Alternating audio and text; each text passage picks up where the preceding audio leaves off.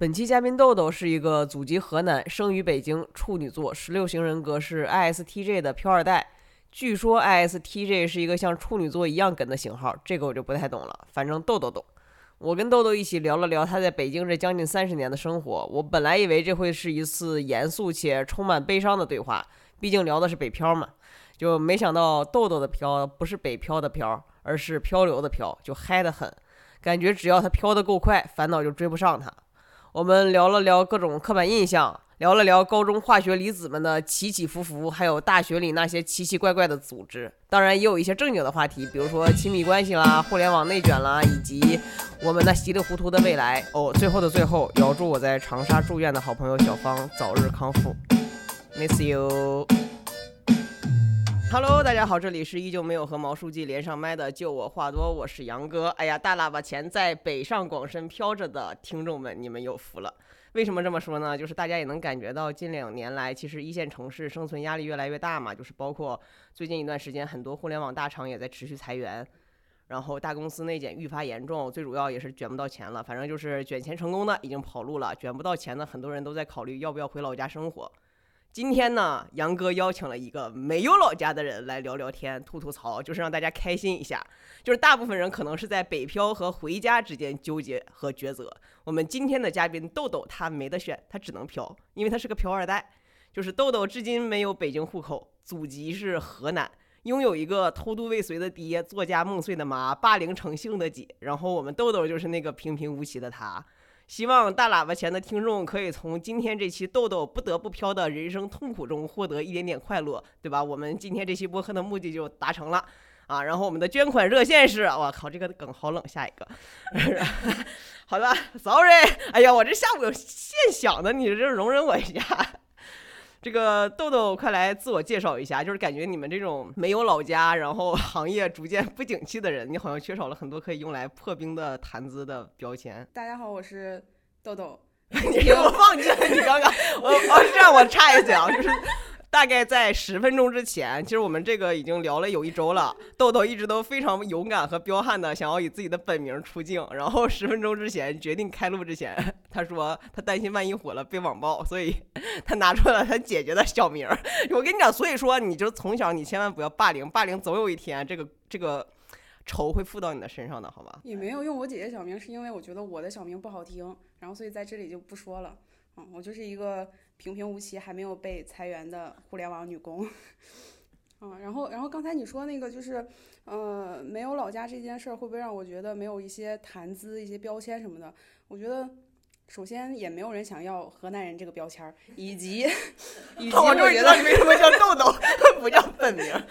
这个啊呃那个只代表嘉宾观点啊，不代表节目观点，以及，以及我觉得就是大家聊。就是聊你的身份，聊你的老家的时候，其实聊的都是一些刻板印象。就是比如说，你说你是内蒙的，然后大家就会问你是不是住蒙古包，你是不是骑马上上学？然后你是东北的，那你有没有貂？你穿貂吗？哎，我妈有，我没有。对，就是就是就是会聊一些刻板印象，然后但这些刻板印象，我觉得可能很多人都不觉得是一个好喜欢聊的话题吧。我觉得。那那那你平时？就是 opening 或者是在那种社交场合，你要咋跟别人自我介绍啊？就是我一般不会介绍我是哪儿人，就除非别人问，然后我会说，嗯，我算算河南人，然后或者有时候也说就是算北京人，但是算北京人这个这个话术会更让人觉得你在装逼。那你哎，那你你会聊什么什么星座、十六型人格？会会，但但是但是我的星座也很招黑，我是处女座，就是就是而且就是。我的那个十六型人格是 ISTG，就是跟处女座是同样很梗的一个 类型。正好就是因为我特别的好奇，我本来一直想聊一期，就是为啥 十六型人格会这么火呀？它也是，就是就是我觉得它比星座其实是呃。怎么说？更细致的去描述你一个人的特征，就是包括你是外向型还是内向型。然后呢，你的思考是更注重内在的逻辑，还是做一些细节的总结？然后你关注一个事件本身，你是更关注呃他后续的解决办法、解决方案，还是说你更关注这个当事人的感受什么的？然后你你做决定是更偏向于提前制定计划，还是说就是随随性的一些呃出发的一些安排啊什么之类的？所以那十六型你都能记住是吗？对，而且而且我基本上猜这个十六型人格，就是我熟悉的朋友，我猜中的概率都是百分之七十五，就是四个我能猜中三个。那你觉得我是啥？你稍等，我想一想，我想想，妈呀，我这要是猜错了，岂不是很尴尬？刚放出了一个 没有大话关系，没有，我甚至都记不住那四个。，ENFP 吧？我搜了一下聊天记记录，我的聊天记录里面说的我是 INFP，但我应该是很久以前做的了。嗯，那你看我这个概率是很准的，四对三。I 跟 E 是 I 跟欲是你更偏向于外向人格还是内向人格？就是比如说，呃呃，你觉得你会更想跟朋友去 social，还是说你觉得你独处的时候能更获得力量？就是就是你比如说你跟朋友 social 完了以后，你觉得你的力量是更充裕的，还是说你觉得啊好累啊，我需要独处一会儿，然后让我的能量去进行一个回复？啊，我是启动比较难。启动之后会很享受。对我就是懒，就是我会很想很享受，但是我启动会比较难我。还有一个就是判断方法，就是当你遇到一个事儿的时候，然后这个事儿让你特别的心烦意乱，然后你是想马上去跟人家讨论商量这个事儿，还是说你想自己一个人把这件事想清楚之后，然后我再去寻求一些帮助？分事儿，如果是理性事儿，比如工作相关，我是不太需要的；如果是感性事儿，爱爱情相关，我是非常需要。嗯，那你可能，我觉得我猜你可能是偏向 E 的，因为因为如果是爱情的话，他可能更多的是倾向于，呃，自己先去把这个事儿想清楚。我觉得我爱情想不清楚，我靠。对，但是但是其实你你你是你是有有这个意识的，就是你的倾向于是你想自己先去，哪怕你想想不清楚，你也想自己先调整一下，就是整理一下思绪啊什么之类的。就它其实是一个倾向性。啊，你这么懂，我我有一个选题就是十六型人格，到时候我们可以聊。我说的也也不一定对，就是我看到一些就是账号他们有讲这些，然后呃我回回头可以转你那个那个文章，我觉得那个文章讲的就很清楚。哎，那你大学是在哪儿念的？河南大学，你是没有考上别的好大学，还是还是？对我们我们当时报志愿是六个平行志愿，然后河南大学这个是我的第四个志愿。河南大学这一趴的时候，我还去做了一个 research。那我想，既然你说的那是你的第四志愿，应该这个就没有什么好科普的了，因为是这样。然后我去搜了一下河南大学，嗯，我发现呢，首先它既不是九八五，也不是二幺幺，但是它是幺幺幺。对，就是就是你知道我 我上大学的时候，他就是一个平平无奇、没有任何抬头的大学。然后我毕业我毕业那年吧，好像是，然后他才评上双一流。所以我们之前就说，就是呃，别人都是我以母校为荣，我们一般都是毕了业以后让母校自己努力。它是双一流，但它不是九八五和二，对因为我是在澳门上的大学，所以我对内地这个这个哇，我们学校也有也有一个历史，就是它最开始的时候其实是呃欧美留学预备学校，就是它在啊这个民国时期，对民国时期是很出名，很 就很几乎是跟清北齐名，可能可能类似吧，就是那种地位的。我是孔子的第七十三代传人。好厉害，就是就是我们学校是当时是非常非常好的大学，然后后来因为站队问题占了国民党嘛，然后就是被拆分了，就是很多院系拆给了其他的学校，然后所以就逐渐的落寞了，然后然后落寞到我才可以上到这所大学，就是我们学校建建校历史是非常悠久，然后我上大学的时候是。建校一百周年，我们学校小礼堂还是抗日战争的时期，就是日本占领开封的时候的那个日本司令部。那你在北京从小就是你们家的饮食习惯什么，就是整个就是走北京路线是吗？就是也会吃什么炸酱面啊什么之类的，然后我妈也也会做，然后呃，我我觉得我妈是算是很热爱生活那种，就是她会去研究怎么做一些美食，就包括跟我们那个房东去学一些当地的菜啊什么之类的，北京当地的菜是啥？呃，炸酱面，但是我妈做 做的炸酱面都真的很好吃，然后嗯，还有对那个铜锅涮肉，就是就是那种东东哎，来铜锅涮顺那种肉需要什么烹饪技巧？你告诉我。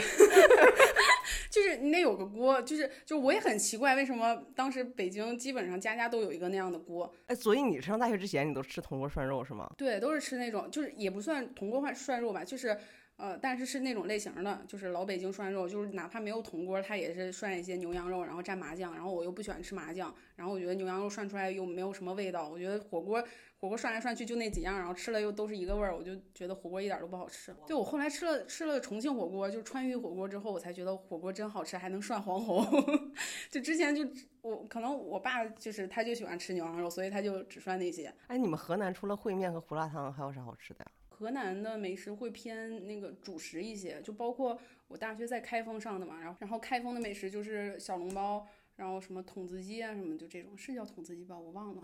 小笼包不是南京的吗？里面里面有汁儿吗？有灌汤包，哎，对，灌汤包叫叫灌汤包，叫什么？哦，最有名儿那家店叫什么？天下第一楼。你你为啥来北京将近三十年，到现在都没有户口啊？我我觉得我我们家就是也没有什么渠道拿到户口，就是我爸就是正常的做生意，然后再加上我觉得之前的政策其实没有像现在这么明确，就是现在其实有明确的积分落户，就是我要达到什么样的标准，我每一项加到多少分儿以后可以拿到户口，但其实之前没有这么清晰的一个流程，大家都是你自己各找门路，然后但是我们家也没有什么门路，然后就是一直这么。嗯，直到现在就也没有户口，然后到现在我觉得就也还好，我自己也没有觉得特别特别的受限。哎，那你要是没有户口的话，你上学是不是很麻烦？会很麻烦吗？会很麻烦。我当时在上小学的时候，就是我们外地的学生在北京的小学就读，需要比其他北京的孩子，呃，每个学期多交二百块钱的借读费，然后。呃，也不能在北京参加高考，然后不能在北京参加高考的话，就得提前回到老家去，不然你的学籍什么的也没有，然后你在老家去参加高考也很麻烦。上什么小学、初中不都是走什么对口吗？对口路线？那你要是借读，借读生是怎么挑选小学呀？我们当时好像还没有像像现在这么严格，我不知道现在是什么政策。然后我们之前也就是就近就读，然后最开始是住住四合院的时候，就是我们那个。小区里就有一个小学，然后你们小区里有一个小学，也不算小区吧，就算那一那一片儿吧，就是那个学校周边有一些住宅楼什么之类的那种。读着读着，那个小学我记忆里的原因可能是倒闭了。妈呀，小学还可以倒闭呢！我不知道，可能是可能是因为拆迁还是什么原因，反正就是我们那个小学没了。这是我第一次转学吧，然后转到那个学校，然后后来是因为我爸开的那个店在市里边，然后之前是在望京，然后觉得就是上学啊什么的不太方便，然后又给我转到了。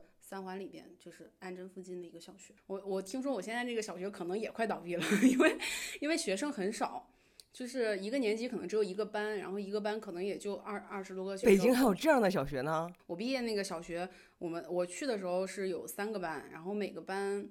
也就不到三十个学生，你这好像边远山区里面的那种 小学。我觉得，我觉得现在学生少了，可能是因为就是那个小学的确师资力量也没有那么好，然后可能有条件的大家都去一些比较好的小学，然后还有就是可能真的现在孩子少了。那你当时就是第一志愿报的是哪个大学？都不记得了，这么重要的你都不记得了，我印象可深刻了呢。因为我当时高一的时候，我在我写字台旁边贴了个纸，应该是在什么萌芽之类的上面，它 它大概就有一篇文章叫做什么一米阳光，就类似你跟什么成功只有一米的距离。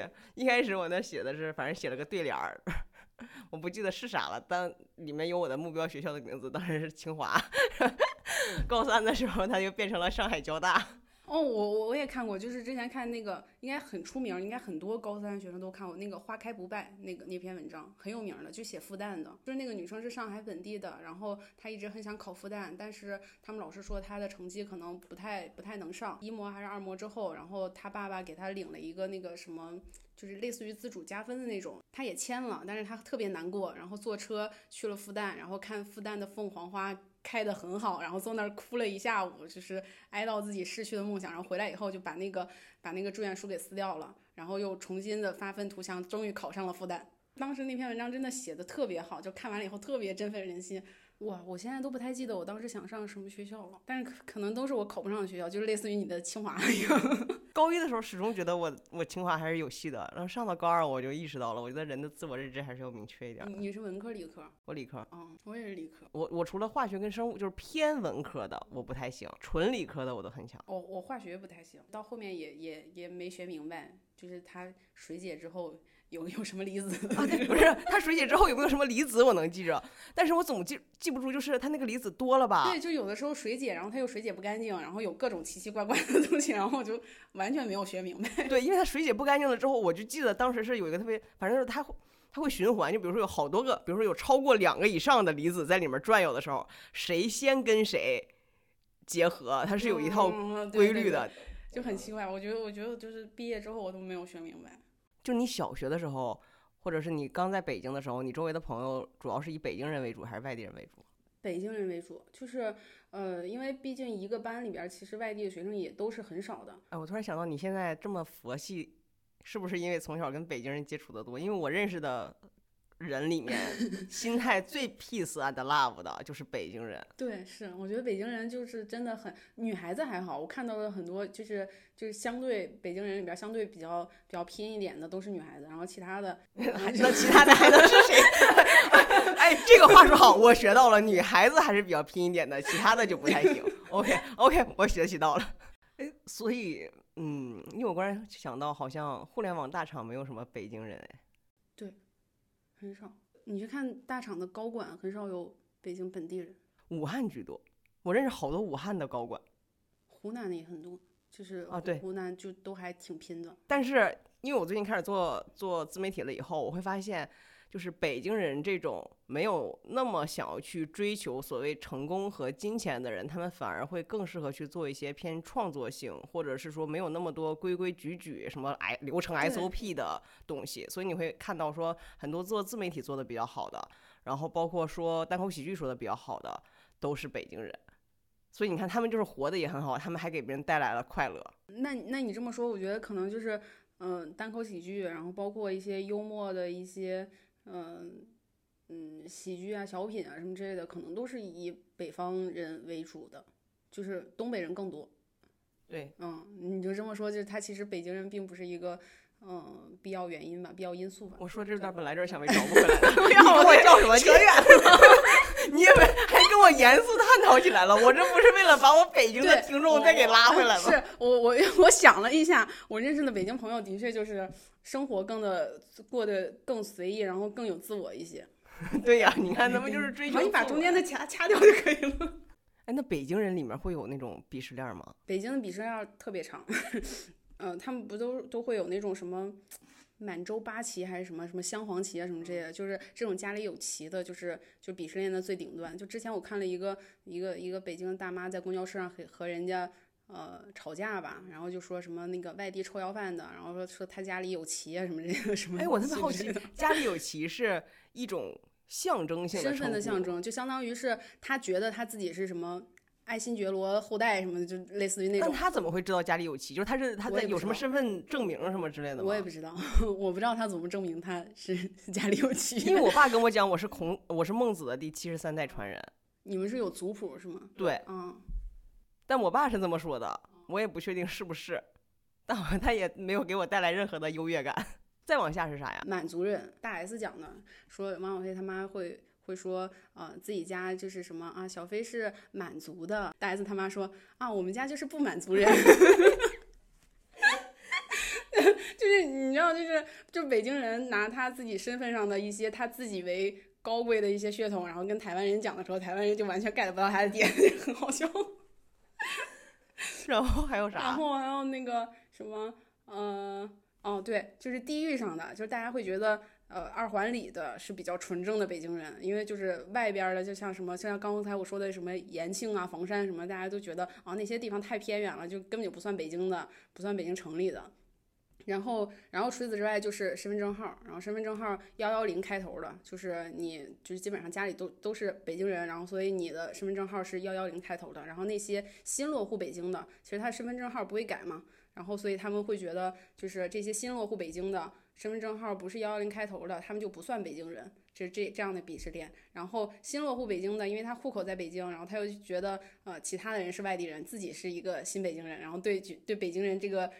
呃，怎么说，认可度是非常接受的，就是整个鄙视链其实其实很长，就是大家其实都是一个不断排外的一个过程。哎，那你的那些什么亲戚们啥的都在河南吗？大多数还是在老家的。那你们就也没什么来往了是吗？其实其实不多。我最近就是我的小姨、我嫂子联系我，都是因为就是一个问我做 MCN 怎么做，然后一个问我。我我发了一条视频内容，然后怎么把我在这个抖音的话题里边往前置顶一下？哦，所以你是没有家族这个概念的是吗？不太有，就是没有那种呃，我我们过过年年夜饭要和就是大家族一起聚啊什么之类的，我们都没有这种。这是你们特有的吧？因为我觉得北方在这方面还是我妈他们那边就是兄弟姐妹三个。是高频来往，就是非常高频来往的那种，是来往的是我高考报志愿的时候跟我爸妈干起来了，我老姨给我打电话，还没说话就开始哭。嗯，那那你觉得就是你家里这么呃，比如说年夜饭一大家子亲戚一起聚的时候，你你你是享受这种状态的吗？小时候肯定是啊，因为你没有，就是首先我是觉得人长大了以后，对于过年都没有什么嗯那种感受了，所以人比较多的时候，你会觉得比较闹腾吧。但是小时候我真的是很有年味儿，就是真的会守岁守到凌晨，然后真的是一主要是有压岁钱呀。你你拿过你就没有拿过爷爷奶奶的压岁钱是吗？爷爷奶奶没有，姥姥姥爷也没有。们小时候然后，但是但是会有，就是我爸的那些朋友，那些大大，然后来家里，然后就是发压岁钱什么的。你们家的女性都是属于这种非常 peace and love 的吗？因为我觉得你跟你妈都是，我不知道你姐是不是，哇，我姐比我更更 peace。比你还更 peace and love 是能有多 peace and love？你已经是我在互联网行业见过的非常 peace and love 的一类人了。怎怎么样算 peace and love 呢？就我说的 peace and love 可跟没能力是两件事情，所以我才会惊叹。就我会觉得互联网有没有那么多的欲望是吗？对，就互联网有一类人，他没有欲望是因为他没有能力，但你是属于你是有业务能力的，但是你没有欲欲望，且呢，你就是该干活的时候呢你也干。我我觉得，我觉得我我上上学的时候，就是之所以我初中、高中没有像我小学学的那么好，是因为我初中、高中的老师其实并没有强制要求我交付一些什么东西，比如说他明确的写在考试范围里，说这个这篇文章、这篇古文是要背诵的。然后如果老师不检查，其实我可能不太会背诵。就我不会觉得说这是考试范围，那我一定要把它背下来什么的，我不会。我老师不检查，那我可能就是糊弄糊弄就过去了。然后，但是到工作中其实是不一样的，就是你老板交付你一个任务的时候，然后哪怕他不会时刻 check 你的进度，但其实你要交付的时候是一定要交付的。我没有办法糊弄过去，然后所以我做工作的时候，我会就是保质保量的把我的工作都干成。但是，但是我觉得这这个就是 工作的一个性质限定的，但其实我自己的欲望是。我没有那么多想去承担更多，就是那比如说我看我看到的时候，就是其实我觉得很多很多情绪上的东西啊，什么状态上，我觉得我跟他非常有共鸣。我觉得他就是一个很踏实干活的我，但是有区别的点是在于他有更多的成长诉求，就是他想接触更多，他想学习更多，他想承担更多的责任，但是我完全没有。从我进入社会的第一刻起，我就完全没有这种。这种想法，就是我老板给我了一些任务，然后我每次都觉得啊，怎么又这样？怎么给我这么多任务？我不想干，然后噼里啪啦把它干完了。对，但是你又做得好呀。对，我觉得就是就是因为因为我老板找我要结果，那我一定要把它交付出来。就是就是我觉得如果我完不成的话，那是我的水平不行。然后我觉得我会我会就是怎么说自我怀疑，我觉得就是我我水平不行，我难以接受这个点。然后但同时我其实又没有一个很强烈的欲望，就是。就是我，我做好这件事儿，是因为我要获得更大的权利，我要获得更更多的业务范围什么的。我没有这个欲望，我每次都是非常痛苦、非常沮丧的，然后噼里啪啦把事儿 干完。所以我觉得这是我特特别特别特别痛苦的一个点，就是我没有办法，嗯，特别坦荡的摸鱼，就是摆烂。就是我老板找我要任务的时候，我就推推拖拖，推推拖拖，然后一拖拖一两个月，然后这个事儿黄了，我就不用干了。我没有办法做到这样，然后同时。同时，我也没有，其实没有那么大的欲望去往上爬，这就是我自己觉得特别特别纠结的点。然后，所以我现在就是一直在调整我的心态。你说你有过你想做的事情？有啥呢？做类似于新消费品牌，就你可以理解为像什么泡泡玛特这种，就是你真的去做一个呃有实物有产出的东西，然后它其实这个东西是可以可以阐述你自己的一些想法，你自己的一些思路，甚至你想表达的东西啊什么的。就是我，我是很想做这些事情的。然后我希望它没有像泡玛特那样做的那么大，然后同时我又可以自给自足就可以了。因为做的那么大的话，我势必需要去对我的上级，就是就是哪怕我是老板，我也需要去对我的投资人去负责。我要去跟他交付一个结果，然后同时我要对我的下属负责。然后我觉得这个东西对我来说是非常束缚、非常有压力的。然后，如果我一个就是把它往小了说，那可能就是一个 卖文创产品的淘宝店的店主。那如果我觉得这个角色就非常适合我，就是做一点小生意，自给自足，然后同时我又不用对任何人负责。但是做一点小生意，你就是得有实体，那你要去什么找厂子？对，所以就是就是这件事一直没有进展的原因，就是我没有人鞭策我，所以我觉得我就是一个我一直是在一个非常拧巴的状态中。我觉得没有人鞭策我，然后我就做不出来事情，然后有人鞭策我的时候，我就很烦。你大学学的啥专业啊？学金融，毕业的时候我校招拿了一个银行的 offer，然后让我去实习的时候，我实习了两周。我觉得我实在受不了，因为我们当时是做的一个就是类似于推进房贷合同的一个工作，我又因为就是可能的确也不喜欢，然后就是工作中也不是很细心，然后经常把那个购房合同写错，然后我的师傅就天天对着那个合同在想怎么办，怎么修改，就是因为合同它其实不能有涂改的痕迹的，真的觉得每天就跟上坟一样，我觉得太难受了，我就做不了这样的活，然后我就辞了。当时我跟我爸说。呃，我想辞职，我也怕他干预我啊，说他觉得银行比较稳定什么的，然后我就 编了个瞎话，就到现在他们都不知道这是瞎话。然后我说那个什么，他们让我出去推销信用卡，要挨家挨户上门敲门推销信用卡。然后我爸听了以后说，嗯，这个工作是不能干。我靠！就是我爸会觉得，就是你你看他他这个思想会觉得，就是女孩子嘛，就是。嗯，不能去很远的地方，然后也不能去做这种 很很推销性质的工作，可能不安全啊，或者怎么样。然后其他的他其实没有没有太干预过我。哎，你爸还好传统啊？对，非常传统，就是呃一个固执的大男子主义者。哇，他还是军人。对，是。那那那，但是他能够对你这么 peace and love，我觉得已经很，因为我认识很多军人家庭出生的人。童年和整个青少年时代都还挺惨。我觉得是，就我爸本来比较忙嘛，他做生意比较忙，然后也不太管我，然后呃，对我也没有太大的要求。但其实其实是是是另外一种敷衍吧。就是我记得一个很印象很深刻的一件事儿，就是音乐课的时候，我们是要学吹口琴的，然后当时就需要每个每个学生自己去准备一个口琴。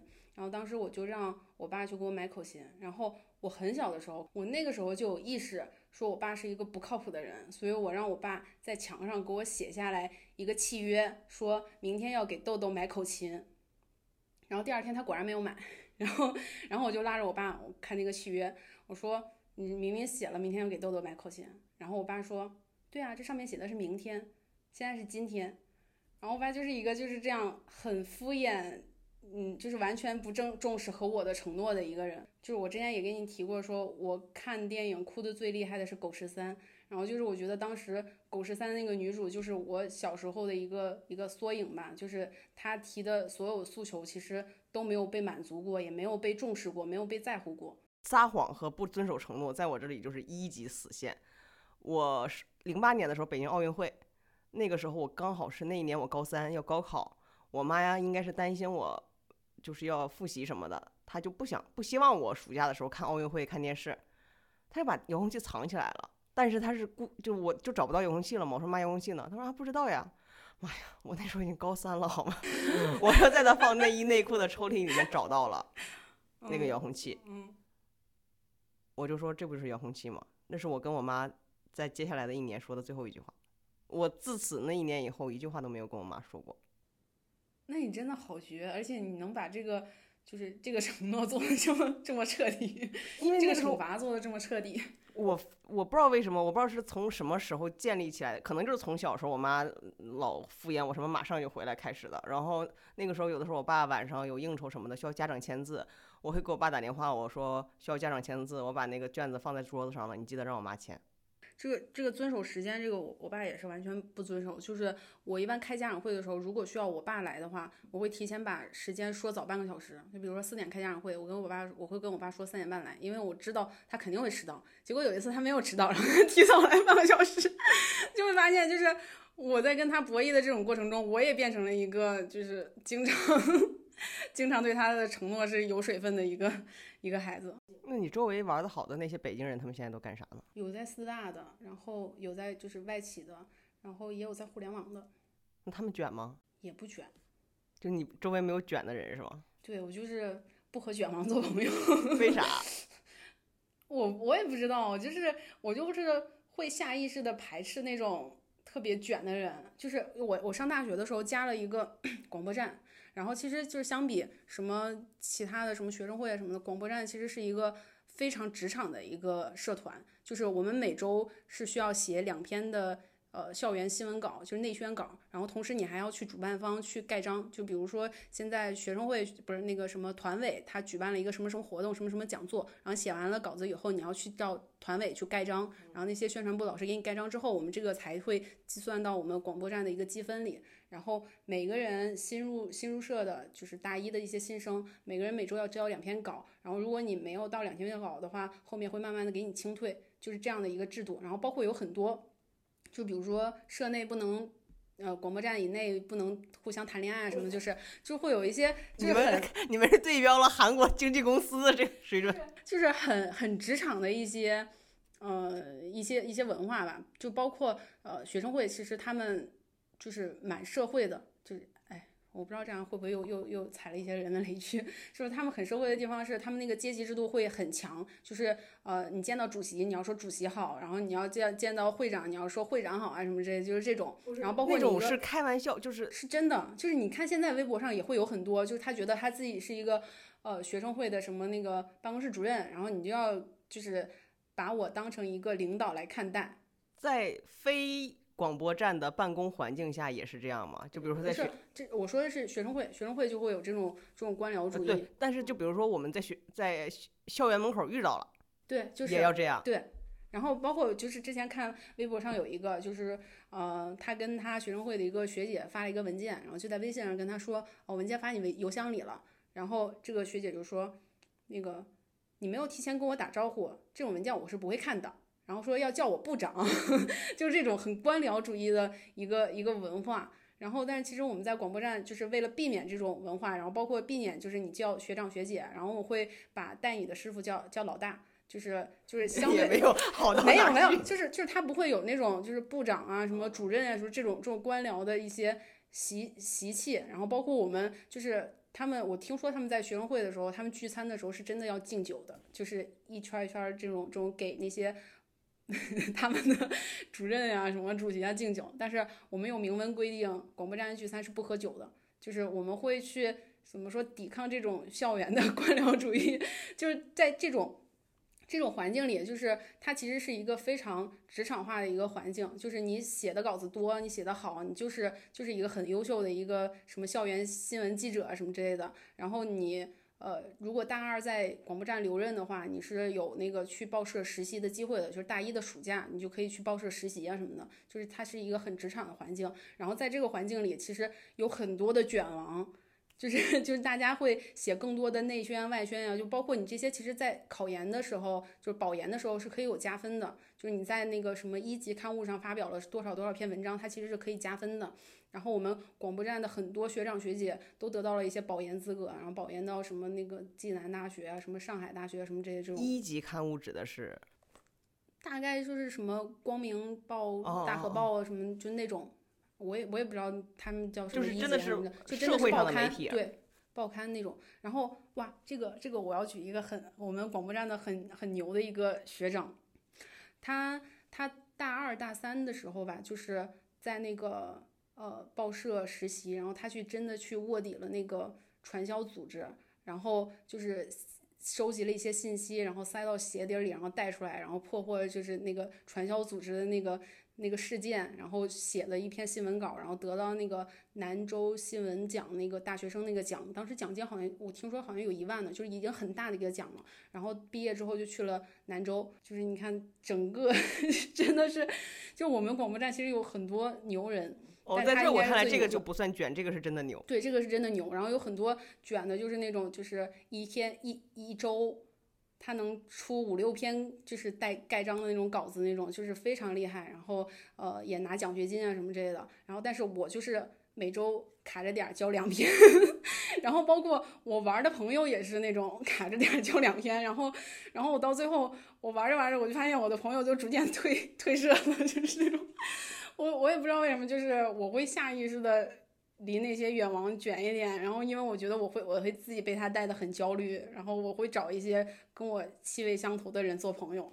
这种阶级因为我在网上也看到过，我一直以为是个案，因为个案才能成为热点吧，所以它是常态，是很？常态的，尤其是学生会，学生会就是非常非常常态的这种。但是因为我觉得广播站它没有那么那么阶级化，是因为它其实是真的在做事，他像一个呃校园媒体，对就是就是我们内也在对做内容，然后包括有做。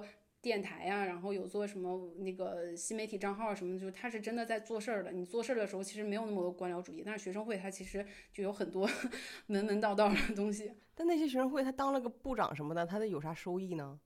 就是呃，你相当于是跟老师的关系其实是更近的，然后你有一些资源的时候，你是真的可以比其他同学更更更便捷的享受到的这些福利。妈呀，我真的是我大学啥都没参加过任何学生会，也没有实习过。我可能就是命好吧。我后来去看一些校招实习生简历的时候，妈呀，那个简历对，真的，现在现在真的好卷啊！我就是看那个实习生群里边，他们会说，就是校招的，如果你没有六到七份的实习经历的话，你是很难过初筛。他们说，但确实是就是我现在在筛，好卷。在面校招的时候，我真的觉得自己太 lucky 了。我觉得我们都是就是生的早一些，得到了一些福利。现在的孩子真的太卷了。而且他们的校招不，他们的实习经历都是知名大厂，对而且真的能说出来很多事情。对，而且很多就感觉是真的被当做正职来用对的，对对对对。太卷了。哎，那你觉得我卷吗？我觉得没有那么卷。嗯，哎，我也不知道这是不是夸奖，但我确实好像也没有那么卷，因为我也没有啥欲望，但我可能比你强点儿。就是我我是金牛座，我是不能接受付出跟收获不成正比的，嗯，所以我要么就努力，但是我要拿到更高的职级；我要么我就不努力，但我去干点别的。我不可能，你你是我见到的卷里面的奇葩，就不卷里面，我都不知道你是个啥。你说你不卷吧，但是你又很努力；说你卷吧，你又不，你又我不知道你图啥，你就是性价比很高的员工。那你现在焦虑啥？你现在焦虑吗？我现在不焦虑，我觉得就是，呃，之前很拧巴、很难受的那个状态，就是也通过自己的一些调节，已经变得好很多了。现在这个环境下，你也毫不焦虑。我目前觉得没有那么焦虑，就是就是我的欲望可能真的就是没有那么强了，那比如说有一天你不在互联网公司了，你会去干啥呢？就是做小生意。就我我从来没有想过考编考公，就一一秒都没有想过。就是哪怕在我大四的时候，在选择职业方向的时候，我也从来没有想过考编考公。为啥呢？你这么佛，不应该就去考编考公，然后安安稳稳吗？对，但是你看我在银行实习的时候，我就觉得那种日复一日，就是就包括我的同事、我的师傅都是很好的一个状态，我也觉得那个工作是我没有办法去接受的，就是而且就是考编考公这件事儿，其实是一个逃离成本很高的事情，就是我其实在一个体制内待久了，我其实很难再出来去看其他的职业机会了。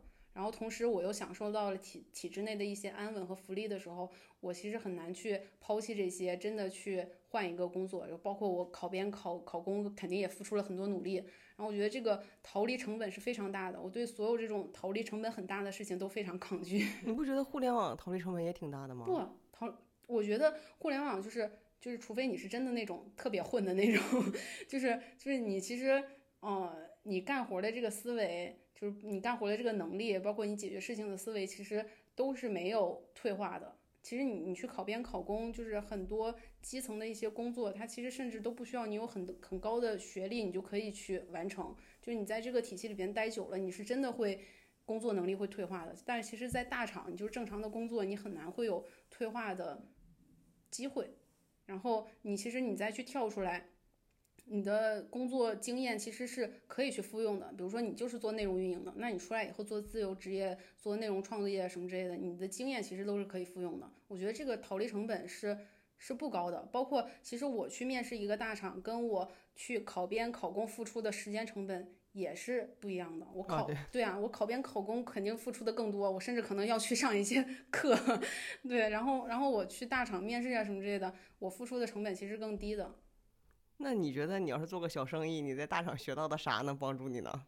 我觉得其实有很多，就是比如说，呃，哎，我之前有看看过一个例子，就是一个产品经理去开了一家饭店，然后他其实是呃，把他做产品的一个思路完全去复用到了他开店的一个思路上。就是其实你你做产品，你是会去根据用户的行为路径去优化你的一些呃产品的方向什么之类的。其实你开店是一样的，就是你的用户进到这家店里以后，他有什么行为，然后你每个行为的漏斗转化率是怎么样的，你是可以逐步去优化的。比如说他看了以后发现。哎，好像跟我在看到这个招牌的时候的我的预期是不符的，那我就会直接走，那就说明我的菜单跟我的招牌是是不匹配的，那我就可以去进行去优化。我觉得就是你很多思路其实工作的能力上是互通的，说的倒是头头是道，但不知道你啥时候就是不干。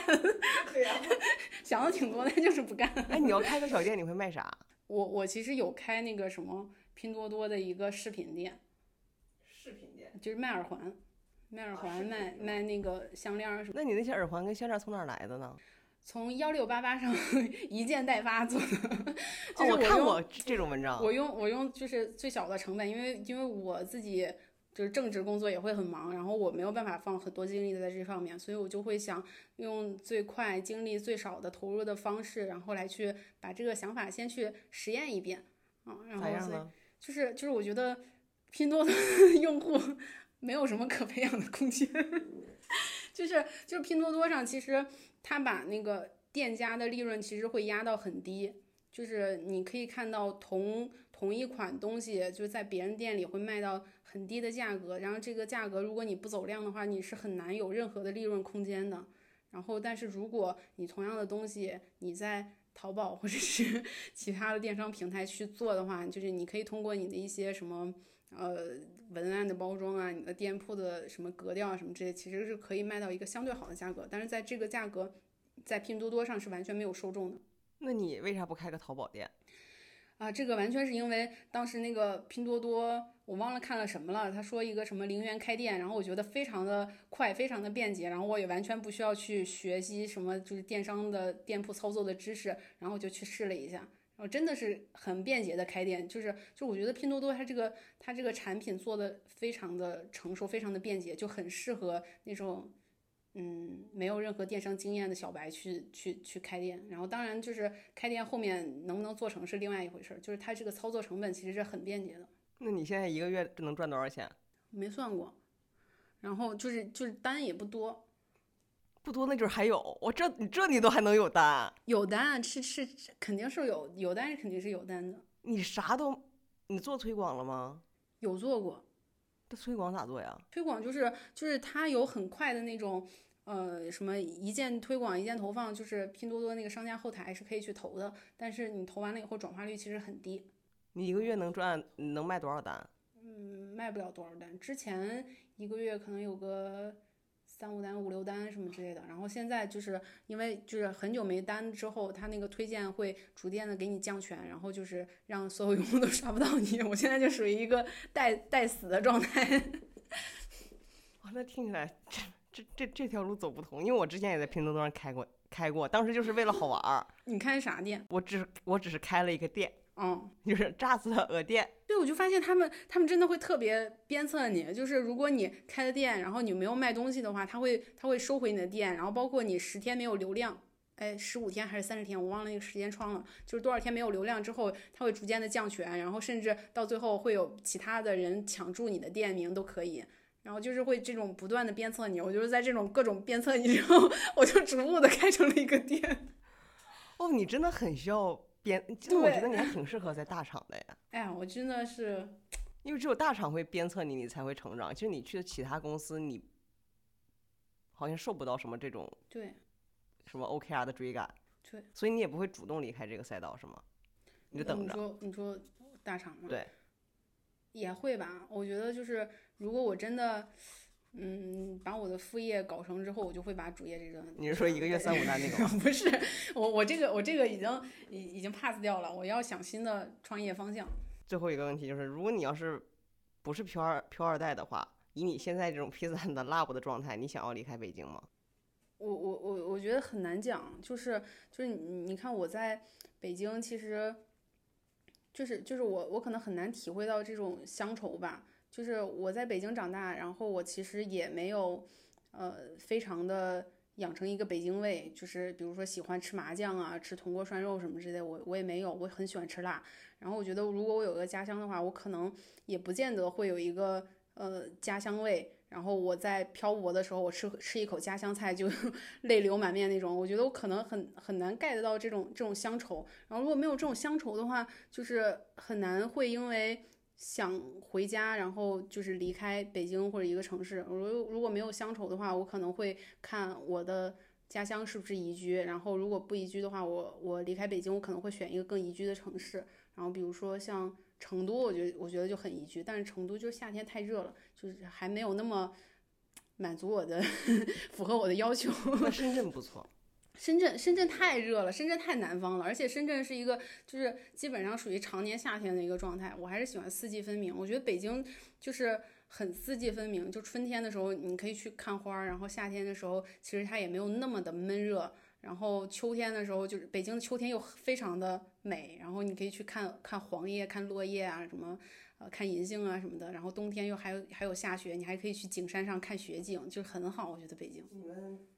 你真的是在选择城市的时候只考虑就是吃喝玩乐，完全没有考虑到什么工作这那。对，因为我觉得就是像比较传统行业的那些工作，我可能也做不了，就是。像什么，就是他很需要很多专业知识啊，什么之类那种什么土木工程啊什么的，我也做不了。然后我能做的可能也就是一些偏互联网的工作。然后偏互联网的工作，其实，呃，如果是自由职业的话，它大多数不太需要我就是坐班啊，就是看那个城市有没有什么互联网公司啊什么的，也也不太需要。下一次我们真的可以聊一下十六型人格。对，我觉得可以。因为十六型人格你去喷的话就还好，他们他们至少是分布在不同的城市里。我主要是特别好奇，为什么十六型人格会火？一个一个时尚的轮回，就是大家总是需要有新的新的话题来讨论。可是他需要做题。对，但是其实其实也就是你想想，大家为什么会热衷于做各种心理测试？网易的那么多心理测试，为什么每一次出来都能刷爆朋友圈？就是大家其实都是有一种自我探寻，然后以及想让别人了解自己的一个心态。因为他那个题实在是太多了，做到我就是一整个。是，但你只要做一次就可以了。不是，我觉得有的时候我会觉得它不准。对，因为你的状态也是变化的，就是就是它不像星座一样，星座就是根据你出生日期来去给你划分，然后它就是一个固定的。但其实你的你的十六型人格，它是呃根据你你自己是外向型、内向型，还是你的思维模式，其实这些都是会变化的。就比如说你工作上可能让你会更多的去注重细节，还是更更多的去注重宏观，它都是会对你自己有一些影响的。就它就是一个动态的，我觉得就跟就跟性取向一样，我觉得性取向也是一个动态的。就比如说我是一个喜欢男生的一个直女，但也也有可能只是因为我没有遇到一个让我喜欢的一个一个女生而已。哎，好吧，你到时候记得发给我一个官方的题，因为我在网上去搜十六型人格有不同的。我发你，我发你。行吧，那今天谢谢豆豆，然后希望这一期播出之后呢，至少我的节目不会被骂，我也不会被骂，你们可以去骂豆豆，然后呃，他上述言论只代表豆豆本人啊，拜拜，谢谢大家，谢谢豆豆，拜拜，欢迎大家添加“就我话多”小可爱的微信，加入我们已经拥有两个听友的听友群，勾 w h d 一一，就我话多的首字母加一一两个数字。如果你喜欢本期嘉宾豆豆或者往期其他嘉宾，欢迎通过 show notes 里的付款二维码或者支付宝账号打赏，并备注他们的名字。就我话多会将您的打赏全额转给嘉宾，不要怕名字打错哈，只要我能通过名字认出来的，我都会直接转过去。如果不备注，杨哥就留下来当做就我话多的运营费用了。谢谢您的收听，我们下周见，拜了个拜。